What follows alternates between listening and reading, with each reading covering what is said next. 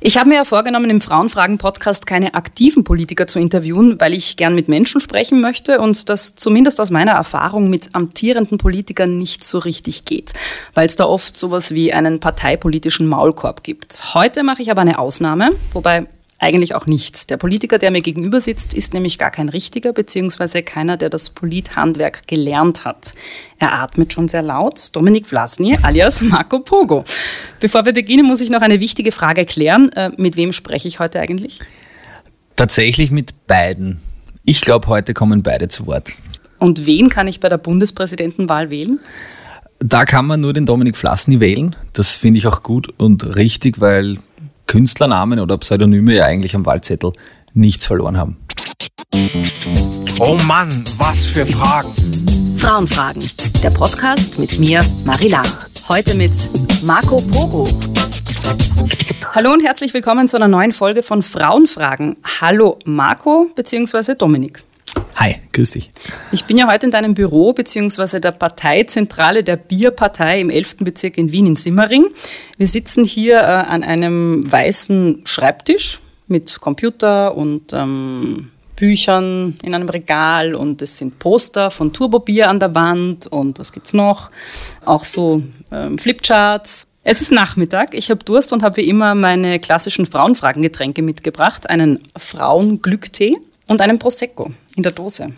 Was darf ich dir anbieten? Du hast genderneutrales Wasser, dein eigenes schon am Tisch stehen. Also ähm, es ist inzwischen kurz vor vier, ja, und das werte ich als Zeichen, dass eigentlich der Prosecco sich anbieten würde. Trinkst du Prosecco? Jetzt schon. Ist das nicht ein klassisches Frauengetränk? Nein, gar nicht. Also ich äh, mag prickelndes, ja. Ich bin auch irgendwie so beim prickelnden Wasser eher daheim. Soda Zitron in rauesten Mengen und Schaumwein.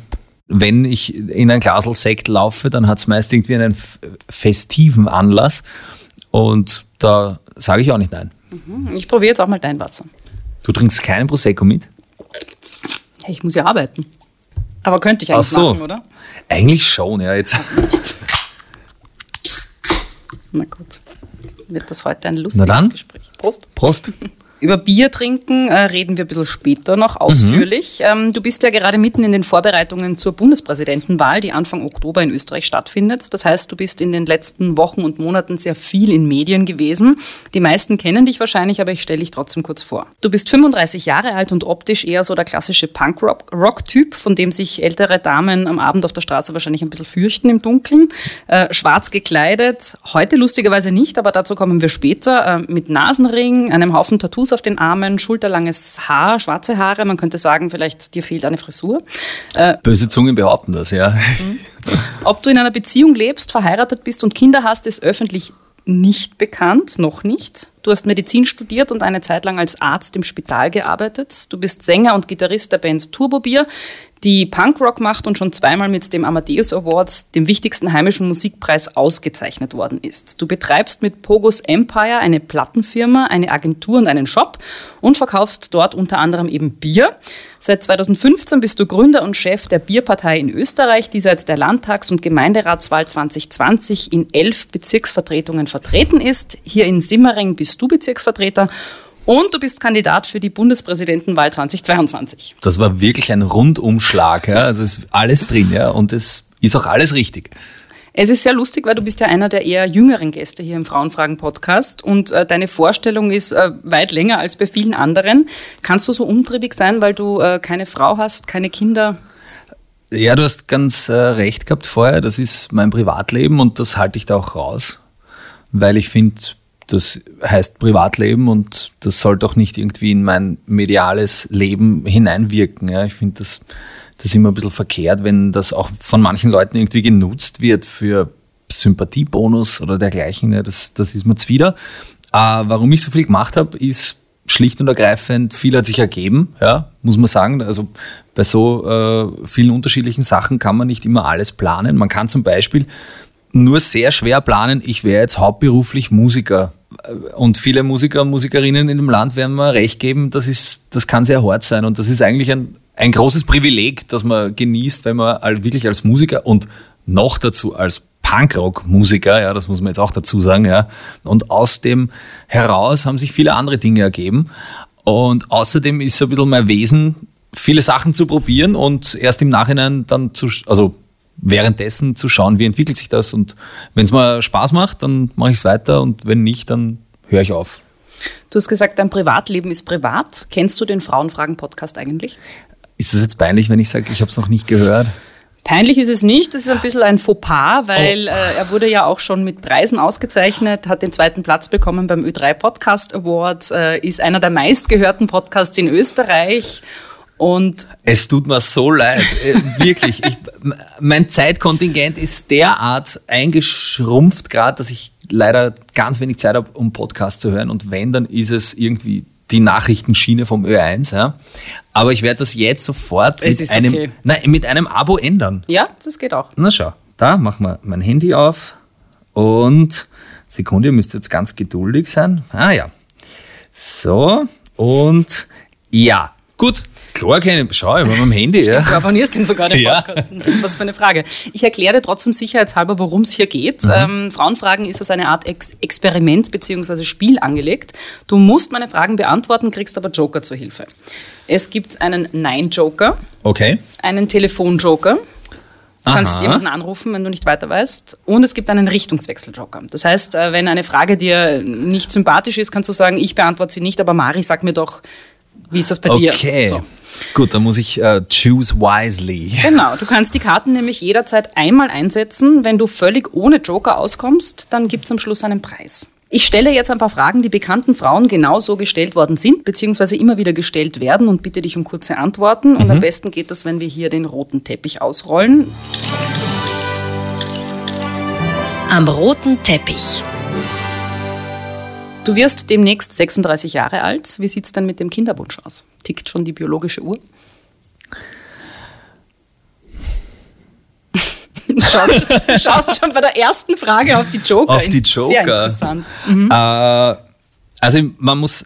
Achso, okay, warte, jetzt habe ich es. Die klassischen Frauenfragen, ja, die, die biologische Uhr tickt. Na, nachdem ich ein Mann bin, tickt sie bei mir äh, nicht so und Kinder sind eine ganz, ganz großartige Sache und ich glaube, es gehört. Das soll jetzt nicht deppert klingen, aber das gehört schon vielleicht irgendwie dazu, dass man das erleben darf. Und äh, wenn Freunde von mir sagen, na, ich brauche keine Kinder, ja, dann denke ich mal, schade eigentlich, weil das sollte man schon erlebt haben. Da höre ich, das jetzt da hör ich jetzt, ich äh, höre raus, du kennst das schon so ein bisschen. Nein, nein. Äh, ja, äh, nein. ist das, ähm, Müsste ich jetzt, äh, wenn es ins Detail geht, müsste ich jetzt schon einen Joker ziehen? Ja, wahrscheinlich. Eigentlich schon. Hm. Aber wenn ich jetzt einen Telefonjoker ziehe. Ja, und ich rufe deine Frau oder Freundin an. Oder deinen Freund. Na, das wäre auch nicht gut. Schwierig. Oh Gott.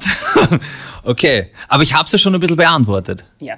Äh, wenn man sich in deinem Lass Alter als Frau einen Job ich, sucht. Mein Privatleben ist Privatleben und ich bitte Sie, das zu respektieren sind Kinder immer ein Thema. Also wenn eine Frau noch keine Kinder hat, dann ist so, ähm, wann kriegt sie welche? Wenn sie ja. Kinder hat, dann ist es so, ähm, ja, was ist, wenn die krank werden? Wer kümmert sich dann drum? Ähm, dann auch so Sachen wie, naja, der Job ist sicher nur zum Geld verdienen, weil Frauen wollen ja eigentlich bei ihren Kindern zu Hause sein und so weiter. Ist das vielleicht ein Grund, warum du dich selbstständig gemacht hast, um solchen Fragen zu entgehen? Ich kann diese Fragen, äh, also ich kenne sie, ja, weil, weil viele Menschen in meinem Umfeld genau diese Fragen gestellt bekommen, ja, oder auch oftmals so, was so früh oder so spät.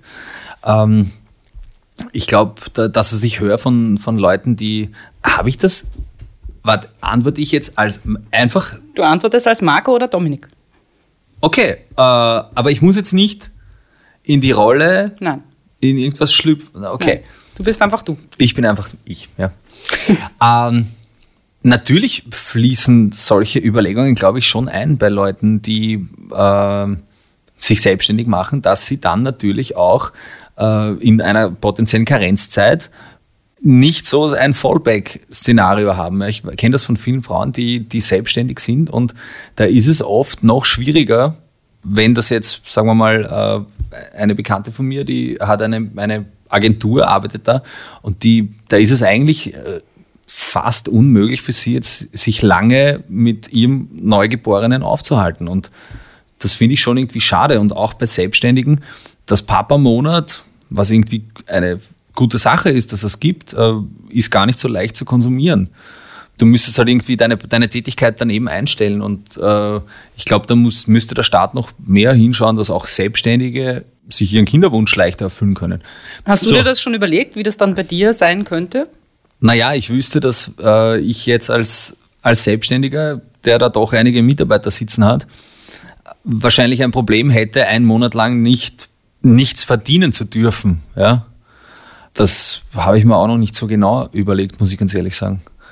Weil das ist ja spannend, also ich höre das immer wieder von Selbstständigen, dass das dann doch ganz anders ist in der Lebensrealität als bei Angestellten, wo ja natürlich diese politischen Strukturen greifen. Zum Glück, ja, ja. Aber dass es bei Selbstständigen sich oft einfach gar nicht lohnt. Also die bleiben dann schon irgendwie so viel Zeit, wie sie nur können, äh, bei ihren Kindern zu Hause und regeln sich das halt irgendwie privat. Ja aber es ist im Endeffekt strukturell kaum möglich. Du sagst das ganz richtig, ja. Auch eine äh, Freundin von mir ist Zahnärztin, ja, auch selbstständig. Und da habe ich das zum ersten Mal irgendwie miterlebt, wie, wie sie das erklärt hat. So, naja, sie ist da im Mutterschutz und dann ist sie ganz kurz im Wochenbett und dann ist es irgendwie wieder vorbei. Ja.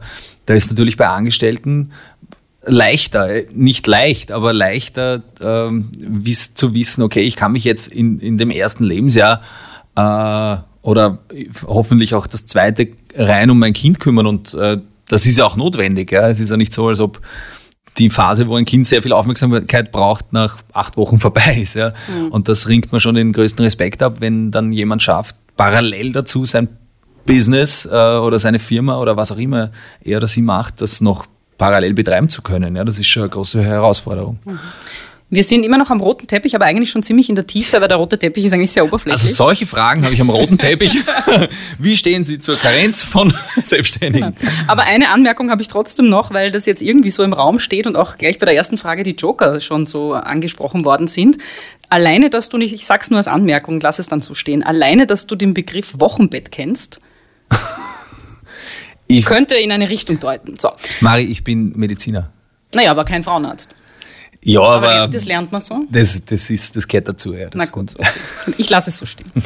Du trägst im Grunde so gut wie immer schwarz. Äh, spannenderweise hätte ich auch das heute erwartet. Du hast zwar eine schwarze Jeans an, aber ein braunes Shirt, wo auch schwarz drinnen ist natürlich. Warum hast du schwarz als deine Hauptbekleidungsfarbe gewählt? A, es lässt sich super kombinieren mit anderen schwarzen Dingen, hm. weil ich habe tatsächlich ganz wenig färbige Sachen wirklich, ich habe ein rotes Leiberl. Das mhm. weiß, das fällt mir jetzt ein. Und das war's dann irgendwie. Du musst dann nie überlegen, ähm, passt das jetzt zu meinen anderen Sachen? Das ist wirklich ein, ein totales, ähm, äh, eine totale Hilfestellung bei der, äh, wenn man vor dem Kasten steht. Es ist bei den Socken ganz einfach beim Waschen, ja. Du musst nie schauen, passen die jetzt zusammen. Nur wenn es hin sind, dann musst du es halt weg. Aber hast du wirklich nur schwarze Socken? Ich habe alles ausschließlich in Schwarz und tatsächlich ist das, was ich heute trage, ich sage es kurz für unsere Zuhörerinnen, es ist so ein bisschen Tiger King Tier, äh, Katzenfellmuster, so wie auf Safari eigentlich. Mhm. Und das habe ich mir ganz neu gekauft, weil ich mir gedacht habe, A, es ist sehr gemütlich und B, es steht dir auch sehr gut. Es steht mir sehr mhm. gut. Ja. Ich habe es gesehen und mir gedacht, okay, ich springe über meinen Schatten und trage mal was, was nicht mhm. rein schwarz ist. Aber sonst zieht sich schwarz durch, durch mein ganzes Leben. Aber jetzt, wo du es ansprichst, du hast auch so im Gesicht was leicht Katzenhaftes. Ich werte das als Kompliment. ja. Danke. Da habe ich eine lustige Geschichte. Katzen sind nämlich. schöne Tiere. Ja, ich, ich bin auch eher so der Katzentyp. Ich werde natürlich jetzt auch in dieser Kandidatur oft darauf angesprochen, ob ich einen Hund habe, weil das wäre so typisch ah. präsidentiell. Mhm. Ich bin aber sonst eher der Typus Katze und habe auch eine lustige Geschichte. Ich war mal mit einer meiner Bands äh, in Amerika auf Tour und es war schon irgendwie der zehnte Tourtag und ich war schon ziemlich fertig und bin einfach alle fünf Minuten irgendwo eingeschlafen. Ja, das war schon so pff, die letzte Kraft, die ich hatte. Und bin dann auch kurz vorm Konzert noch im Backstage eingeschlafen, bis mich dann jemand erweckt hat und gesagt hat, hey, du musst auf die Bühne. Und ich spring auf, laufe auf die Bühne und direkt beim Bühnenaufgang hängt so ein Spiegel und ich schaue rein und bin als Katze geschminkt, weil ich eingeschlafen bin und mich halt irgendwer als Katze angemalt hat mit dem Edding. es ist zum Glück dann runtergegangen. Aber wenn ich das nicht mitgekriegt hätte, dann wäre ich tatsächlich als Katze auf die Bühne gelaufen. Bist du dann aber nicht? Bin ich nicht. Deswegen ja, finde ich es gut, wenn du sagst, ich habe was, was Katzenhaftes im Gesicht. Auf einer Skala von 1 bis 10, wie attraktiv findest du dich? Das ist total schwierig. Eine stabile 7. Also bist ganz zufrieden. So. Ich bin zufrieden. Mhm. Sicher, gangert mehr, aber. Aber man kann es beeinflussen. Was machst du denn zur täglichen Beautypflege, damit du eben weiterhin so gut aussiehst? Na, inzwischen äh, habe ich sogar so eine Gesichtscreme, die ich nach dem Duschen auftrage und merke dann, okay, das, das bringt mir zumindest mal ein Jahr Retour in der Zeitleiste. Das, was ich tagtäglich mache und was wirklich, glaube ich, ganz gut in den Frauenfragen-Podcast passt, ich bin ein leidenschaftlicher Haarekletter. Wirklich? Mhm. Ich habe sonst nämlich die Schneckerl des Todes. Also es ist wirklich, ich, dann ist sehr, sehr katzenhaft. Ja? Wie, wie äh, Lion King. Aber schau, dann habe ich dich ja vorhin zu Unrecht ähm, fast ein bisschen beleidigt, als ich gesagt habe, man könnte auch sagen, du hast keine Frisur.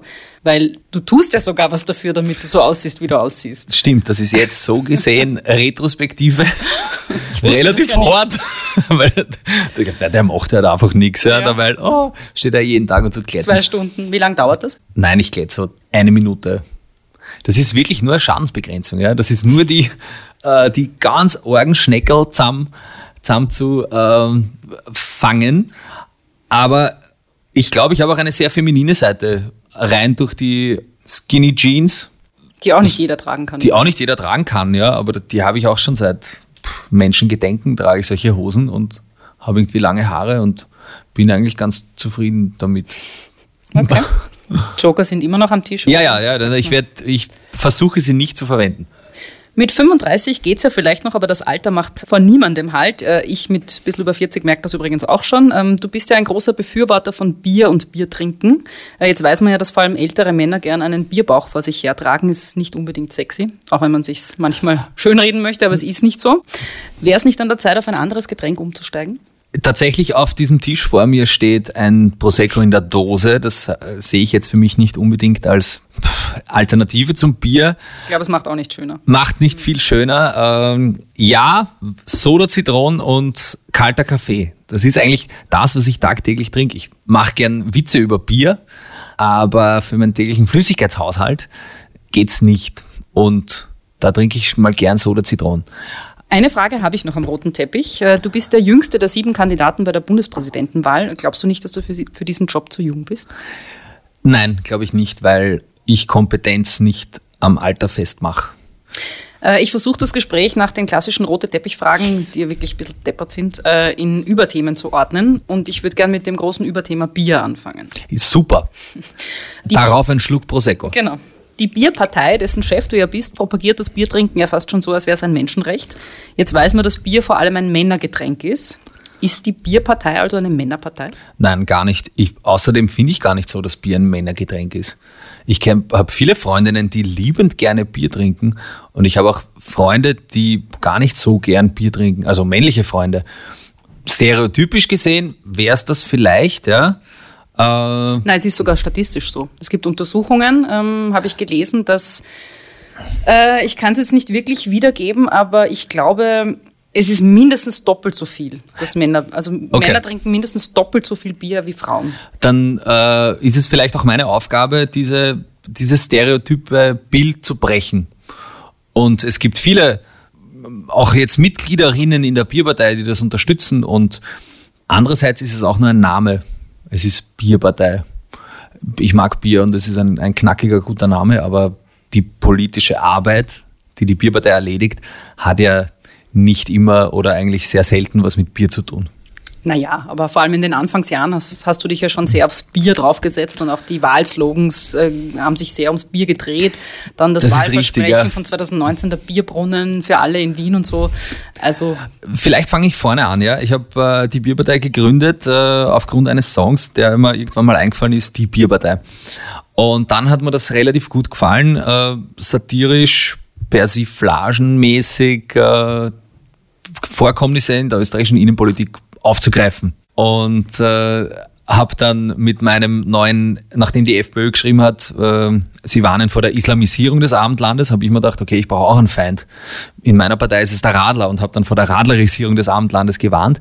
Und das waren natürlich alles sehr, sehr überhöhte, lustige Sachen. Ähm, aber ich habe auch immer wieder durchblitzen lassen, wenn mal irgendwas ernst ist, wie ich dazu stehe. Und dann kam die Wahl 2020 und in dem Moment, wo wir einzogen sind in diese Bezirksvertretungen, war für mich auch klar, okay, jetzt will ich das auch ernsthaft betreiben oder es wäre total verschwendet, da jetzt zu sitzen und nichts zu tun. Ja? Und so kamen dann halt äh, neue Themen dazu, die, die mir wichtig sind. Natürlich habe ich einen Bierbrunnen Antrag gestellt. Der wurde leider nicht zugelassen und ich habe auch einen Antrag gestellt zur äh, Verbannung von Biermischgetränken aus dem öffentlichen Raum. Aber das waren nur zwei und die Bierpartei hat insgesamt 300 jetzt 350 Anfragen und Anträge zu diversesten Themen gestellt. Und das ist eigentlich das, an, an dem die Bierpartei gemessen werden sollte. Mhm. Inwiefern setzt du dich auch speziell für die Belange von Frauen ein? Naja, wir haben äh, zum Beispiel, also jetzt äh, von der Bierpartei ausgesprochen, äh, die Idee mit dem mehrsprachigen Gewaltpräventionsposter, this is a safe space, äh, in den Bezirken eingebracht für potenzielle ja, Opfer von häuslicher Gewalt, dass Leute wissen, okay, ich bin, da kann ich mich an den Mediziner oder an den, an den praktischen Arzt oder Ärztin wenden, wenn mir das widerfährt. Das ist jetzt ein ganz einfaches kommunalpolitisches Thema, das wir aufgegriffen haben, aber es kamen auch äh, Organisationen aus dem Ausland auf mich zu und gesagt, hey, gute Idee, wir machen das auch so. Ja. Das ist mal das, was, was mir als erstes einfällt von der Die Bibel. Mehrsprachigkeit der äh, Gewaltprävention meinst du? Genau. Mhm. Ich habe äh, selbst jetzt eine Wahlplakatkampagne auf der Marilfer Straße, die zwar nur aus neun Dreieckständen besteht, aber für mit Themen gefüllt sind, die mir wichtig sind. Ja. Und das erste, das ich präsentiert habe, war, Frauen arbeiten jedes achte Jahr gratis. Man weiß es, dass äh, natürlich das Gender Pay Gap existiert, aber ich habe diese Zahl so arg gefunden, ja, weil das wirklich, das, da wird einem das so plastisch mhm. vor Augen führt und deswegen wollte ich auch eines dieser, einen dieser Dreieckständer genau mit diesem Fakt füllen, dass die Leute das auch sehen und ja, vielleicht auch mal drüber diskutieren. Äh, das zweite, äh, was ich auch plakatiert habe, ist, sind natürlich die äh, Betretungsverbote 13.960 im letzten Jahr nach Gewalt. Ja, und das ist auch, wie schon vorher angesprochen, natürlich betrifft das zum Großteil die häusliche Gewalt. Ähm, das sind Themen, die ich jetzt aufs Parkett bringen will. Ja, Österreich ist ja auch, was Femizide betrifft, äh, ziemlich, ziemlich weit vorne. Erschreckend, im ja. zu anderen Ländern. Und am, am Sonntag spiele ich äh, beim, beim Fußballturnier für die Wiener Frauenhäuser mit. Das heißt, es ist schon auf deiner Agenda. Nein, es ist keine Agenda. Agenda wäre so, wenn ich mir überlegt hätte, okay, warte, da muss da, das mache ich, weil es, äh, also, weißt du, was ich meine? Agenda klingt nach Kalkül. Mhm. Das ist aber kein Kalkül, sondern ich spiele seit vier Jahren beim äh, Band Fußball Cup für die Wiener Frauenhäuser mit. Das mache ich nicht erst seit jetzt, ja. Mhm. Das war von Anfang an so. Ich wage aber zu behaupten, ich versuche hier im Podcast äh, zu ergründen, warum wir in Sachen Gleichberechtigung einfach immer noch so hinterherhinken. Also ja. generell jetzt in Österreich und auch auf der ganzen Welt. Also warum das überhaupt ein Thema ist, dass Menschen, Männer und Frauen nicht gleichberechtigt sind. Und das macht sich eben an vielen Punkten fest. Du hast es schon angesprochen, es hat was mit der Bezahlung zu tun, es geht um Gewalt und so weiter und so fort. Und worauf ich hier aber immer wieder komme, ist, und das ist vor allem im Gespräch mit sehr fortschrittlichen Männern, die sofort sagen würden, ja klar, ich bin, Gleichberechtigung ist total wichtig und ich bin ein Feminist, das hast du ja auch vor kurzem jetzt in einer ORF-Sendung auch gesagt. Ähm, und ich komme aber trotzdem immer wieder drauf, dass man immer aus seiner eigenen Lebensrealität handelt. Und jetzt bist du ein Mann und darum habe ich vorher gesagt Agenda, weil du hast ja eine Partei. Äh, das ist jetzt nicht unbedingt das Naheliegendste, weil es dich nicht betrifft. Ja, aber ich glaube, genau darum geht es ja, um Solidarität im Großen und Ganzen. Solidarität mit als Mann mit Frauen, weil, weil es ein Unrecht ist, ja, genauso wie Solidarität in der Corona-Pandemie mit dem Gesundheitspersonal. Ja. Ich arbeite jetzt auch nicht im Krankenhaus und trotzdem ist mir wichtig, weil ich es einschätzen kann, wie das für die Leute da ist und das Klatschen nicht reicht. Ja. Mhm. Das ist einfach ein Unrecht. Ja. Und bis hin zu. Aber als ehemaliger Spitalsbediensteter ist es dir wahrscheinlich trotzdem näher Als jemand, der so gar keine Ahnung hat, wie das in einem Spital abläuft.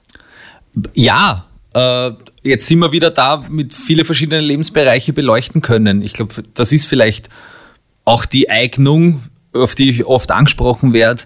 Äh, was eignet sie fürs Amt des Bundespräsidenten? Sag ich, nein, studiert habe ich es nicht. Ich weiß nicht, ich war auch noch nie Präsident. Ich weiß nicht, wie das dann ginge aber viele verschiedene Dinge einfach erlebt zu haben. Ja. Das ist ja auch ein bisschen der, der Hintergrund äh, beim Diversitätsgedanken, also eben wo man sagt, ähm, egal ob das im Arbeitsbereich ist oder auch in der Politik, äh, es sollten möglichst alle abgebildet sein.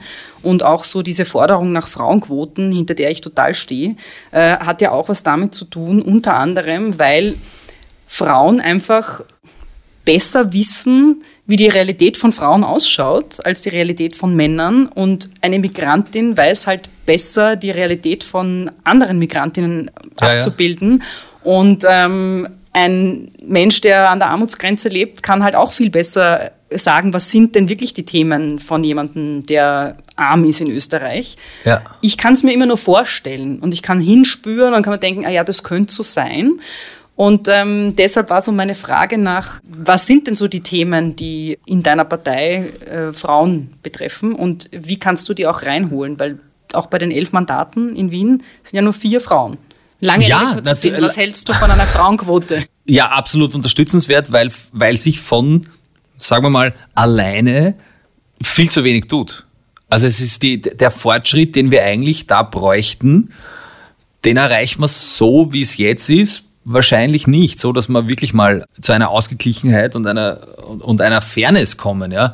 Man muss aber schon auch immer dazu sagen, ich kann mich mit Aussagen positionieren, mit Kampagnen, mit Themen, mit Anträgen, aber ich bin eine ganz, ganz, ganz kleine Organisation. Ja. Äh, da muss man schon die Kirche im Dorf lassen, wenn ich jetzt äh, sieben Männer und vier Frauen habe. Da bricht jetzt nicht die Welt zusammen, weil ich nicht dieses 6-5 zusammengebracht habe. Äh, mir ist wichtig, dass die Leute sehen, wie ich denke. Ja, das ist ganz wichtig.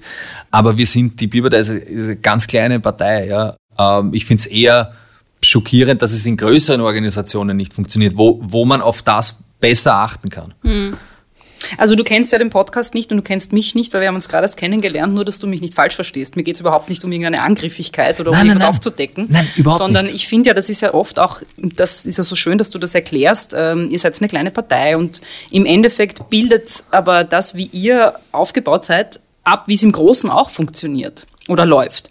Und vielleicht ist ja genau das das Problem.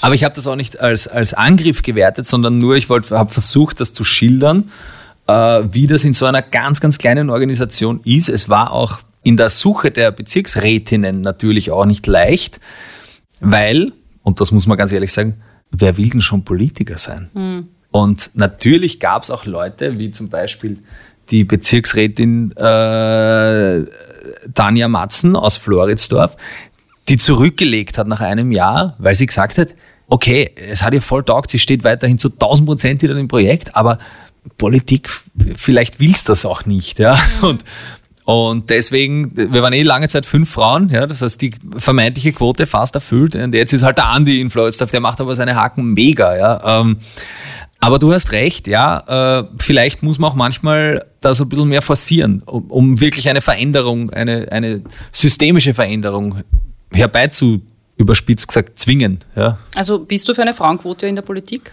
Weil derzeit ist es ja so, eine offizielle Quotenregelung gibt es im Parlament nicht. 40,98 äh, Prozent sind Frauen, also noch nicht 50-50. Äh, manche Parteien haben sich freiwillig verpflichtet, äh, eine Quote einzuführen.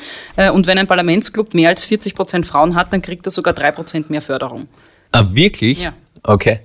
Naja, vor allem in der Politik wäre es in der Vorreiterrolle wichtig, das einmal umzusetzen und das ist wahrscheinlich äh, mit der reinen Freiwilligkeit von manchen Fraktionen nicht durchsetzbar.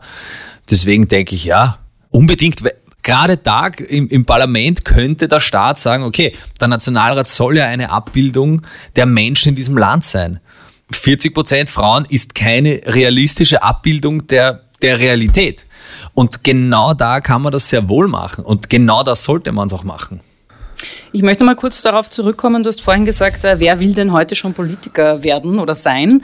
Äh, jetzt ist es ja auch bei der Bundespräsidentenwahl sehr auffällig, dass es nur sieben, also dass von den sieben Kandidaten alle sieben Männer sind und keine einzige Frau dabei ist.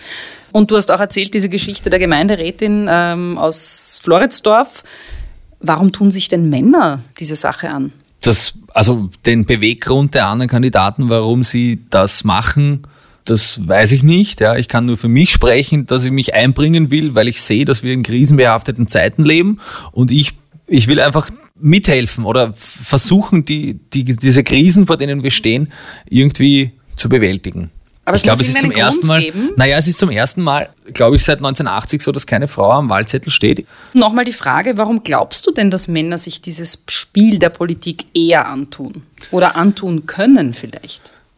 Weiß nicht, vielleicht äh, sind Männer skrupelloser, selbst, äh, wie ist das Wort, ähm, narzisstischer. Das hat vielen Politik hat schon mit Narzissmus zu tun. Geltungstragen vielleicht. Vielleicht haben das Frauen nicht so. Haben das Frauen nicht so? Ich kann nicht für alle sprechen, aber. Ich auch ähm, nicht. Ich kann auch nicht eben nicht für, ich, ich nehme mich da auch nicht mit rein, aber so generell ist das allein im Wording von Thomas Schmidt kann man irgendwie da erkennen, wie solche Leute irgendwie ticken. Meinst du, hat es auch mit der Sozialisation zu tun? Wie Mädchen und Buben ähm, aufwachsen? Naja, natürlich ist der Typus des Politikers ein männlicher. Ja?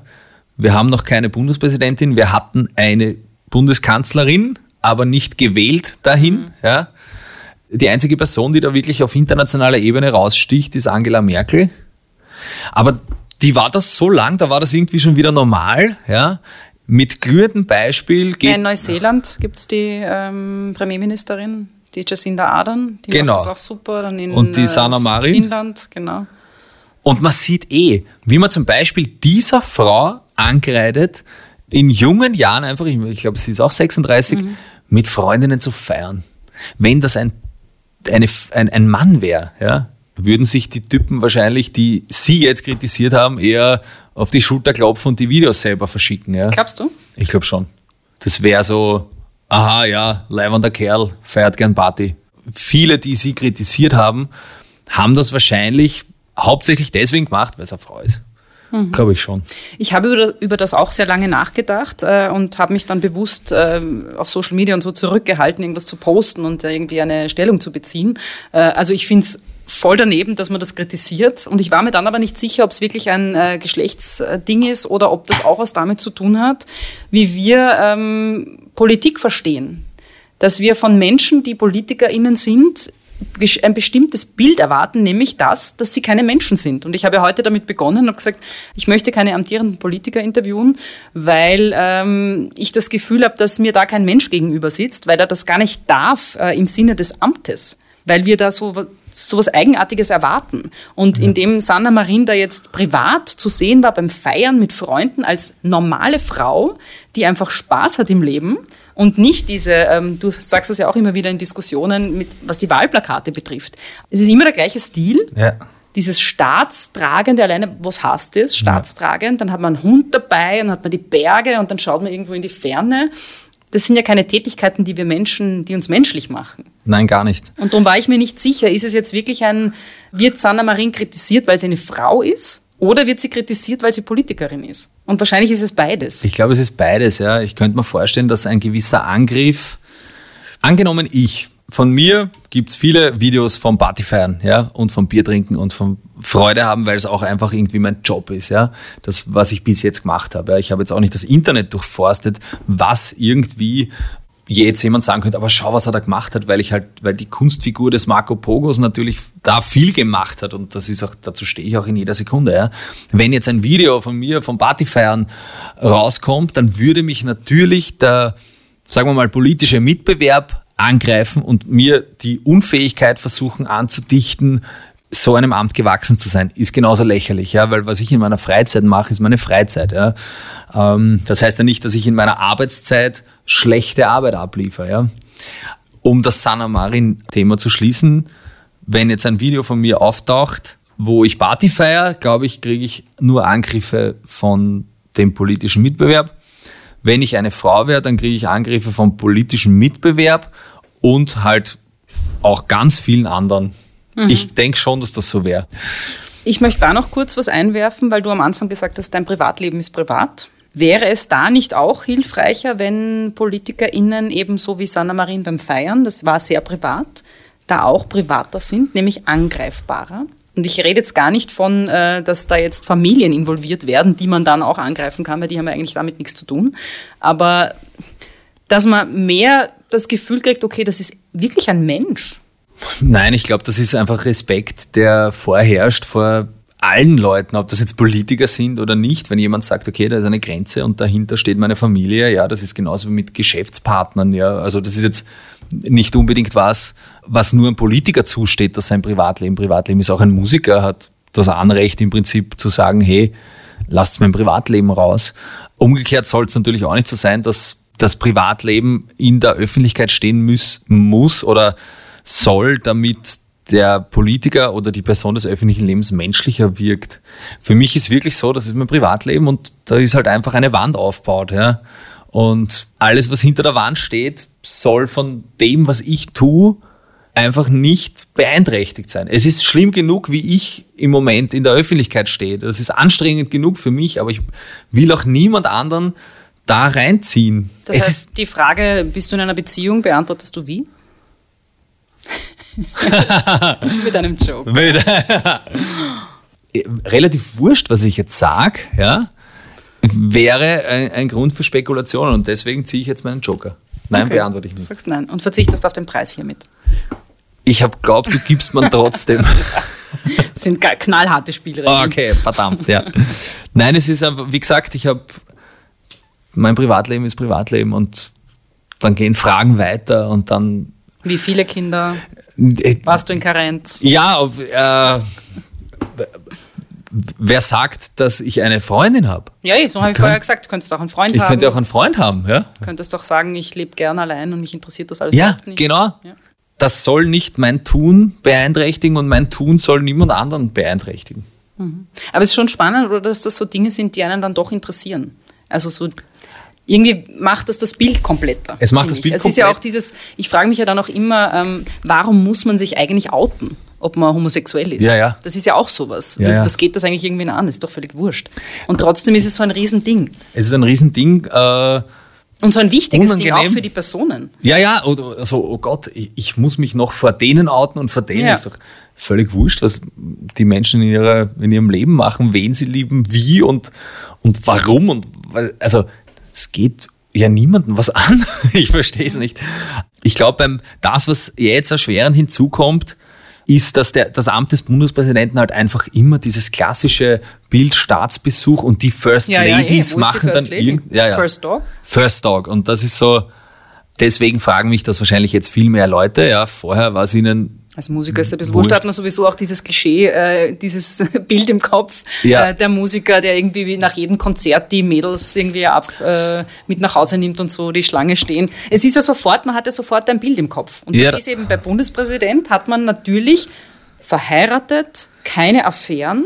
Das sind ja alles so Bilder, die wir im Kopf haben, die wir auch ein bisschen brauchen. Also darum spiele ich ja hier auch mit den Klischees, darum hinterfrage ich sie auch, weil auf der einen Seite sind sie saudeppert, weil sie uns das Leben so schwer machen. Auf der anderen Seite brauchen wir sie, damit wir überhaupt durchs Leben gehen können. Ja.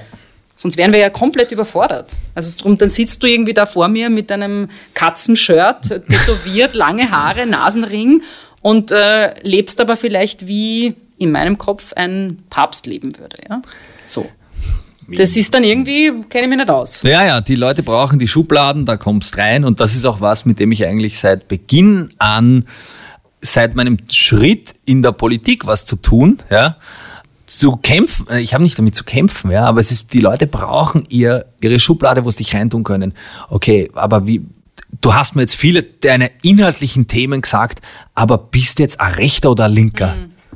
Ich so, Alter, dafür ist Peter Filzmeier da. Frag ihn doch, ja. Aber ich habe gerade eine Erkenntnis oder eine Vermutung. Vielleicht ist das der Grund, warum PolitikerInnen nicht Menschen sein dürfen weil sie dann zu spezifisch werden und zu wenig Leute erreichen können. Weil wenn du dich jetzt hinstellst und sagst, ich bin schwul, ich bin vegan, ich höre gern Metal oder Schlager, was auch immer, sprichst du ja nur mehr ein gewisses Klientel an. Vielleicht Und ist je breiter das, ja? du bist und ein Berg im Hintergrund, in die Ferne schauen und ein Hund daneben, kann nicht viel passieren. Du meinst quasi, den Inhalt aus der Person rauszunehmen, hilft vielleicht beim Wahlerfolg, ja? Ja. Ja, Das, war jetzt gerade so meine. Vermutung. Vielleicht ist es, ist es deshalb so. Kann es dass sein, die ja. PolitikerInnen so wenig spürbar sind als Menschen. Was so unfassbar schade ist, weil ich will ja jemanden wählen, von dem ich möglichst viel seines moralischen Kompass irgendwie abklopfen kann. So, okay. Und, und natürlich auch, äh, man muss sich auch dessen gewahr sein, glaube ich, dass keinen Politiker oder keine Politikerin gibt, die zu 1000 Prozent genau das vertritt oder, oder dafür steht oder so denkt, was, was meinen Ansprüchen Genüge tut. Aber man will ja trotzdem irgendwie abchecken, okay, wie denkt es in diesen Fragen, diesen Fragen, diesen Fragen, auch in auch der Bundespräsident. Ja. Ich möchte wissen, wie, wie positioniert er sich zu diesem Thema, diesem Thema und vielleicht kommt ja ein Umdenken in mir oder auch nicht. Ja. Ähm, es ist immer sehr, sehr schade, wenn ich dann im Internet liest, so, was, du hast geimpft? Jetzt wähle ich dich nicht mehr. So, Alter, ja, ist okay, passt schon, ja, ist deine Entscheidung, aber ähm, Aber das meine ich. Und wenn du jetzt auch noch sagst, äh, du hast zehn Katzen und du isst jeden Tag dreimal Leberkässemmel und irgendwas, ja, dann kommen auch viele Leute und sagen, ach so, du isst Fleisch, will ich dich nicht mehr. Oder, Ja. ach so, ich habe eine Katzenallergie. Genau, Ja, so. so. ja. Was ich spannend gefunden habe, nämlich in dieser besagten ORF im Zentrum-Sendung äh, rund um die Bundespräsidentenwahl, da hast du gesagt und nämlich dann auch auf Instagram gepostet, natürlich bin ich ein Feminist, das ist ein Auszug aus dieser Sendung und mich würde interessieren, warum du genau diesen Ausschnitt gepostet hast, weil die Sendung hat irgendwie gedauert, weiß ich nicht, fast eineinhalb Stunden und warum du Feminist bist. Äh, wie ich in dem Ausschnitt richtig gesagt habe, finde ich, ja, solange keine Gerechtigkeit vorherrscht, eine tatsächliche Gleichberechtigung, soll jeder Mensch äh, in Österreich sich dafür einsetzen, dass diese, dieses Ungerecht ausgeglichen wird, dass es wirklich ein, ein gle- gleiches Gehalt für, für gleiche Arbeit, das ist, das hat jetzt gar nicht so per se mit Frauenthemen zu tun, sondern da habe ich vielleicht einen ausgeprägten Gerechtigkeitssinn. Da- Das ist das, was ich vorne anstelle und man denkt, okay, wenn ich aber ein Unrecht sehe, dann ob das jetzt äh, in Frauenfragen ist oder ähm, wenn es die 13-jährige Tina abschieben, ja, da, da sehe ich ein Unrecht und da will ich was dagegen tun. Ja. Für mich ist klar, dass ich mich deswegen auch stolz als Feminist bezeichne und ich bin eigentlich äh, schockiert, war, wie da, das Wort Feminismus im Internet, in den sozialen Netzen empfunden wird von vielen. Hast du darauf Reaktionen bekommen eigentlich? Naja, ich lese keine Reaktionen mehr, weil es sind A, viel zu viele und B, dann ärgere ich mich drüber. Aber ein paar Mal sehe ich schon sowas aufblitzen, so, ah, jetzt hast du meine Stimme verloren. Weil einer sagt, hey, ich Wirklich? bin ein Feminist und möchte, dass die, die Frau dem Mann gleichberechtigt gegenüber ist, ja. Mir war es einfach wichtig, das zu sagen, vor allem, weil die, ich habe nicht, ich habe das ja nicht einfach so gesagt, sondern die Frage war ja eindeutig, was, Warum sollen Frauen. warum sollen sie wählen? Frauen wählen, ja. Aber es ist trotzdem spannend, dass du dann mit dem F-Wort kommst, das ja eben, so wie du es gerade beschrieben hast, und offenbar ist es dir auch bewusst, für viele ein Reizwort ist. Ja, äh, ich hätte natürlich wie ein anderer Politiker das vielleicht gemacht hätte, gesagt, natürlich ist die Gleichberechtigung eine Agenda, die ich verfolge. Ja, das wäre Politikersprech, aber ich hab, verwende halt das Wort, weil es dafür steht. Ja. Was haben denn Männer vom Feminismus? Gerechtigkeit. Und das ist auch oft sowas, ich habe es vorher schon getraumelt mit der Solidarität. Da muss man nicht immer unbedingt selbst was davon haben. Natürlich freue ich mich, wenn Frauen in meinem Umfeld und Leute, die ich kenne, wenn die dann Gerechtigkeit erfahren, ja. Aber da könnte ich mich ja einfach für genau die stark machen. Aber es ist, mir geht es einfach um, um, um Gerechtigkeit und, und unsere Gesellschaft droht halt auch jetzt, vor allem seit Corona, in diesen totalen Egoismus zurückzufallen. Es ist dieses Ich, ich, ich, was habe ich davon? Was bringt mir das? Ja? Aber Aber kann man das nicht ganz leicht beantworten? was mir, was, darf, Ja. was ich davon habe, Ja? Glaubst du nicht, dass Männer wirklich was davon hätten?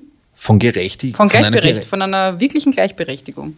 Weil das ist ja, es ist ja immer diese Angst, ob das jetzt Klimawandel ist, ob das jetzt äh, eben Gleichberechtigung ist oder viele andere Themen. Es ist immer diese Angst, es wird einem was genommen oder Einwanderungspolitik, äh, wir werden jetzt überflutet von Flüchtlingen, was auch immer. Ja. Ja. Es ist ja immer, und natürlich ist man sich selbst am nächsten. Ich glaube, das ist gar nicht mal so verwerflich, sondern das ist irgendwie in uns angelegt wahrscheinlich. Und es ist natürlich sofort diese Frage von, oh Gott, ich muss jetzt was hergeben und was habe ich davon? Darum stelle ich diese Frage, weil ich glaube, ohne dir jetzt was eine Rutsche legen zu wollen, aber ich glaube, dass auch Männer was tatsächlich vom Feminismus hätten und jetzt gar nicht nur diesen abstrakten Solidaritätsgedanken, sondern ganz persönlich.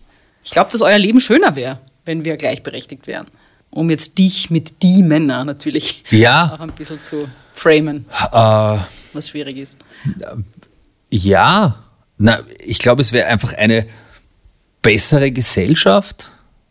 Findest nicht? Doch, ich glaube, wir hätten auch schönere Partnerschaften und Ja. Also ich glaube auch zum Beispiel, dass im Kleinen ganz Ja. viele Dinge ausgetragen werden, ganz viel Frust, der im Großen Mhm. strukturell, strukturell eben passiert. Also Frauen fühlen sich ja ständig benachteiligt und dann hacken sie halt auf den Männern drauf rum, weil die irgendwie nicht gescheit Staubsaugen und das nicht gescheit wegräumen. Das ist aber sehr was. stereotypisch von dir Ja, jetzt. ja. Aber du, Aber es ja, passiert leider oft natürlich wird es auch im, im, im, im Kleinen, hat es hoffentlich auch Auswirkungen, ja. Aber selbst wenn, jetzt äh, müsste ich wieder mein Privatleben hervorkehren, selbst wenn ich jetzt nicht Kannst du persönlich. ruhig machen. Ja, ich weiß. Kein Problem damit, gar nicht. Selbst Wir sind wenn- auch nur unter uns. Ja, ja. ja, ja. Selbst wenn ich jetzt persönlich nicht einen ultimativen Nutzen daraus ziehe, gibt es trotzdem Dinge, die dann, sagen wir mal, zweitinstanzlich für mich ein besseres Leben bringen, nämlich wenn ich weiß, es herrscht Gerechtigkeit. Und bei Un Ungerechtigkeit, ja, das, das macht mich selbst halt auch unrund. Ja. Ja. Und Väter wären zufriedener wahrscheinlich, wenn ihre Töchter gleichberechtigter leben würden. Sich Natürlich, ja. Ja, muss. ja. Aber nicht nur die eigene Tochter, sondern auch die Tochter vom Nachbarn, mit dem man vielleicht überhaupt nichts zu tun Aber hat. das ja? ist halt leider so vielen Leuten wirklich wurscht. Ich möchte zum Schluss noch ganz kurz über Bier sprechen, weil das in deinem Fall einfach so naheliegend ist und wir das noch nicht wirklich getan haben, Mhm. aber wahrscheinlich liegt es am Prosecco, der uns völlig den Geist vernebelt hat. bin auch schon ganz be bedudelt. verweindelt hat, Ja. oder ich weiß nicht, wie man das sagt. Was ist denn so prinzipiell äh, an Biertrinken so toll? Und wir haben schon kurz darüber geredet, Bier ist ein Männergetränk. Ist Biertrinken generell, findest du, das ist männlich? Nach einer Stunde des Talks mit dir ähm, muss ich dir recht geben, natürlich ist es männerdominiert. Ja. Ich bin jetzt eher von meinem Freundeskreis ausgegangen, aber wenn man das wahrscheinlich äh, einen Querschnitt durchs Land nimmt, ist es eher männerdominiert. Also es gibt, es gibt das schöne Bild, wenn du beim Kellner zum Beispiel ein Mann und eine Frau sitzen im Restaurant. Mhm. Er bestellt ein Glas Mineralwasser, sie ein kleines Bier und der Kellner kommt und es kommt ein anderer, der das serviert, stellt kriegt er natürlich das Bier. das Bier zu Ja, ja. ihm hin und das Wasser zur Frau. Und auch wenn man sich die Werbung anschaut, ähm, da gibt es diverse Beispiele von, ich weiß nicht, ob das jetzt, ich nenne keine Biermarken, aber ähm, da gab es irgendwie eine Werbung, wo die Frauen sich irgendwie über den Kleiderschrank äh, kichern und jubeln und im Nebenzimmer, Ah, Hein, ja, ja, genau. eine holländische Brauerei. Ähm, ja. Im Nebenzimmer hörst du irgendwie die Männer schreien in der Küche und da gab es halt irgendwie einen Bierkühlschrank. Ja. So. Was total schade ist, weil Bierbrauen eigentlich eine Frauensache ist. Weil? Früher haben die Frauen das Bier gebraut. Also mit früher meine ich so Spätmittelalter war der Brauprozess in Frauenhand. Und es gibt auch heute noch ein paar Brauereien in Bayern, wo das wirklich noch im Kloster die Frauen machen. Prinzipiell, äh, da gibt's da gibt's Informationen, die ich jetzt nicht habe, weil ich kein Bierhistoriker bin, ja. Leider. Aber Das kommt dann in zehn das Jahren. kommt dann noch, ja. Prinzipiell war das ein, eine Frauenangelegenheit, das Bier zu brauen, weil es halt auch viel mit Versorgung zu tun hatte, ja. Vielleicht deswegen, wo wir wieder beim klassischen Rollenbild sind, weil Bier ja Nahrung war in Wahrheit. Mhm. Aber ja, vielleicht gelingt es mir ja auch, das klassische Rollenbild im Bierkonsum auch aufzubrechen. Gibt dir das Gespräch heute zu denken in Bezug darauf? Eigentlich schon. Ich muss schon sagen, ja. Auf jeden Fall im Ableuchten der klassischen Rollenbilder im Bier muss ich vielleicht auch, man ist ja nicht perfekt, auch an mir selbst arbeiten, ja. Wir haben noch zwei Joker, also du. Wir sind noch nicht Fuck, ganz am ich Ende nur des wegen Gesprächs. so einer Also persönlichen Frage mein, du, ja, ich kann ja noch zwei stellen. Oh weil Gott, jetzt kannst nein. du alle einsetzen, jetzt passiert nichts mehr. Du kannst einfach jetzt sagen. Okay, na stell noch zwei. Eine kleine Wissensfrage zwischendurch, äh, die mit Bier zu tun hat. Ist Hopfen männlich oder weiblich? Und ich frage dich nicht grammatikalisch. Biologie in der Schule, so Botanik, war ich urschlecht. Heute gibt's ja Apps, ja, wo man sich die, die Blätter der Bäume anschauen kann. Aber ich sage mal, weiblich. Und warum kannst du es begründen auch? Einfach weil wir im Frauenfragen-Podcast sind. Nein. Aber nein, hast du vorher schon Ach gewählt. so. Du kannst jeden nur einmal nehmen. Du kannst jetzt den Richtungswechsel machen. Aber ich könnte einen. Telefonjoker Du könntest machen. jemanden anrufen. Aber weißt du jemanden, der das weiß? Warte, ich weiß ihn. In Sascha Matzen. Bezirksrat für die Bierpartei im 22. Na, schau. Bezirk. Und seines Zeichens Schlagzeuger der Band Matzen. Servus. Servus. Sascha, ich bin im Frauenfragen-Podcast Ja. und du bist ja Bierbrauer, gell? Ja. Kannst du mir sagen, warum der Hopfen im Zusammenhang mit dem Brauprozess weiblich ist? Äh, ich weiß nur, dass Hopfen die gleiche Familie ist wie, äh, wie Cannabis. Und ich glaube, dass der weibliche Hopfen äh, nur diese, diesen Geschmack und diese Wirkung erzeugt. Und der männliche Hopfen kann ich mir vorstellen nicht, aber ich weiß es nicht genau. Das ist jetzt so gemutmaßt. Die Marie Lang sitzt mir gegenüber und sagt, das klingt gut. Klingt gut, ne? Ja, super. Vielen Dank. Sehr gerne. Bis bald. Ciao. Ciao.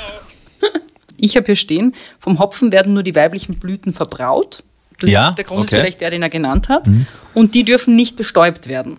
Daher wird im Umkreis von Hopfengärten aller wilder und potenziell männlicher Hopfen gerodet. Die Männer werden einfach wie ja. bei den Küken. Getötet. Okay, ja, na, zum Glück hat er abgehoben, ja? Wieder wow. was gelernt. Hui. So. Ähm, genau, wir haben auch schon über weibliche Bierbrauer gesprochen. Mhm. Äh, seit März gibt es in Österreich ja ein feministisches Craft-Bier mit dem klingenden Namen Mushy Craft. Ein Logo, auf dem eine Vulva zu sehen ist. Du kennst es nicht. Nein, Wahnsinn. leider nicht, aber das werde ich ändern, ja? Wie stehst denn du als jemand, der selbst Bier verkauft, zur feministischen Bierkonkurrenz? Ach so, jetzt kann ich aber meinen letzten Joker nicht Ja, weil einsetzen. ich Ja, verkaufe kein Bier. Okay. Prinzipiell Konkurrenz belebt das Geschäft und wenn es jetzt endlich ein feministisches Bier auch gibt, dann freue ich mich drauf, es zu verkosten. Du wolltest noch einen Joker einsetzen. Es gibt noch den Richtungswechsel-Joker. Ja, Drum vielleicht noch die Frage zum Schluss, weil ich könnte mir vorstellen, vielleicht kommt da ein Joker.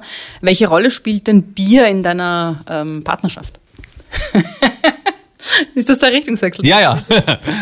Keine. Keine. Schade. Ja. Langweilige Antwort eigentlich. Langweilig. Nein, eigentlich. Naja, stimmt gar nicht so. re- Na, stimmt nicht. Wir, ähm, wir, wie sagt man da, bestätigen das Klischee. Also eben, mein Mann ist eher Biertrinker als ich und er mag gerne so Craftbier.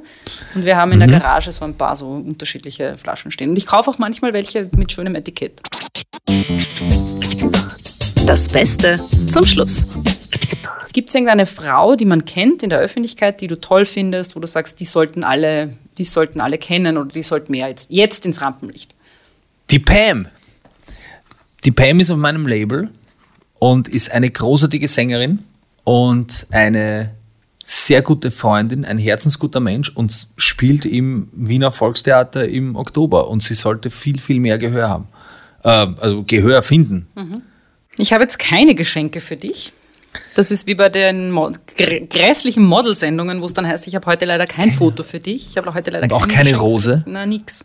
Leider. Naja. Äh, Gibt es irgendwas, wo du sagst, okay, darüber werde ich jetzt noch länger nachdenken oder da war jetzt was dabei? Puh, über das habe ich noch nie nachgedacht. Irgendwie, das war jetzt schon, aha. Ah, das habe ich versucht vorher kurz zu skizzieren. Vielleicht beeinflusst das heutige Gespräch auch mein Schaffen im Sinne von, wenn ich Bierwerbung mache, werde ich mal bewusster versuchen, darauf zu achten, dass da mehr Frauen als Männer sind. Und dann probiere ich das mal aus, wie das so äh, angenommen wird. Ja, das Leben ist lebenslanges Lernen und äh, dann schaue ich mir das mal an. Schön. Das habe ich für mich jetzt mitgenommen. Ja. Vielen lieben Dank für dieses Gespräch. Sehr gern. Und ähm, ich wünsche dir alles Gute für was auch immer kommen mag. Danke, Es dir auch. wird wahrscheinlich vieles sein. Ja, wahrscheinlich. Ja, und es ist auch noch vieles, was hier im Frauenfragen-Podcast auf dich zukommen wird. Viele neue Folgen sind gerade im Entstehen. Wenn du bis hierhin gehört hast, vielen lieben Dank. Dann hat's dir wohl gefallen. Oder du bist sogar sowas wie ein Fan. Du kannst meine Arbeit am Frauenfragen-Podcast weiterhin unterstützen, so wie zum Beispiel auch Monika, Marlene, Hermann, Frau Lang, Robert, Stadtfein, Nina, Clemens Maria, Barbara, Rita, Franziska und viele andere das regelmäßig tun oder schon getan haben. Wie das geht, das steht in den Shownotes zur heutigen Folge. Ich freue mich, wenn du das nächste Mal wieder dabei bist. Bis bald. Das war Frauenfragen, der Podcast mit mir, Marie Lang. Mischung, Tonstudio Wunderbar. Besonderer Dank geht an Elisabeth Gollackner, Andreas Gstettner, Philipp Preuß, Klaus Thüry und alle Frauen, die mich tagtäglich inspirieren.